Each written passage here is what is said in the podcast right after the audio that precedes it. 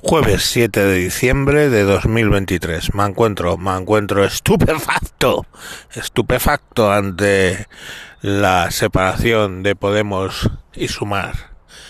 Eh, preanunciada en la cadena de televisión o de YouTube de Pablo Iglesias, pues bueno, Sumar se pasa al grupo mixto, o sea, dejaría el grupo del gobierno, puesto que Sumar se presentó dentro de las listas de sumar, ahora esos diputados se salen y se van al grupo mixto. Eh, el comentario de Médica y Madre de Más Madrid ha sido que, bueno, que es que habían llevado a unos eh, en sus listas a gente que se cambiaba de partidos, ¿vale? A unos transfugas en, el, en las listas. Los de Podemos básicamente lo que les duele es que no han nombrado a ningún ministro de, de Podemos en, en el gobierno. Y entonces, pues bueno, ahora me enfado mucho, no respiro y me convierto en pera. Ese es el, ese es el problema. Y bueno, el problema es un problema antiguo en España, desde luego. O sea, si recordamos la guerra civil, ¿no? muchos análisis que ha habido de por qué no ganó la República y cuando básicamente el 50% del gobierno estaba con con o sea, el 50% del ejército estaba con la República. Por eso hubo guerra civil. Si hubiera sido el 100% del ejército a favor de los de los militares no hubiera habido guerra civil, hubiera habido un golpe de Estado, hubiera triunfado y punto.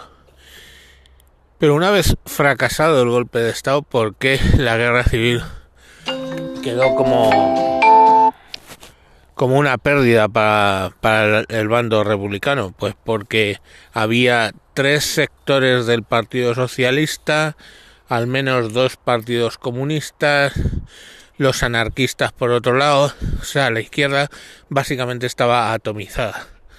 Y la izquierda, pues, lógicamente, entregando armas eh, a los distintos partidos, los distintos partidos peleándose entre ellos, los eh, sucesos en Barcelona entre el Partido Comunista y eh, los anarquistas a tiros entre ellos pues bueno, todo ese tipo de cosas me han venido a la memoria cuando he visto lo de Podemos saliéndose al grupo mixto. Eh, no lo sé, a mí me dicen cuatro años más y cada vez así como con ánimo de revancha en Twitter. Me dice, prepárate para cuatro años más. Yo no veo los cuatro años más. Yo no veo que si no dan a Podemos, que son cinco diputados, esas cosas. Podemos vaya a dar soporte a, a este tipo de medidas, a medidas ejecutadas por Sumar, sobre todo cuando en Sumar esta gente de Más Madrid, de Íñigo Rejón, que están en contra de, de Podemos. O sea, no sé, Sumar ya no suma y unidas no pueden. Entonces está todo como muy muy complicado ahí, la verdad. Porque claro, sin esos cinco diputados votando a favor, eh, todo las, el pacto, digamos, de la investidura empieza a tambalearse. ¿Ok? Porque básicamente el Partido Popular frente a todo el resto tendría un voto más, un diputado más. Recordemos que el Partido Popular más Vox junto con Coalición Canaria y UPN, sumaban 172. Que por cuatro diputados Rajoy no es presidente. Y entonces todo el resto del arco parlamentario sumaba 170 y... La, joder, qué constipado tengo, macho.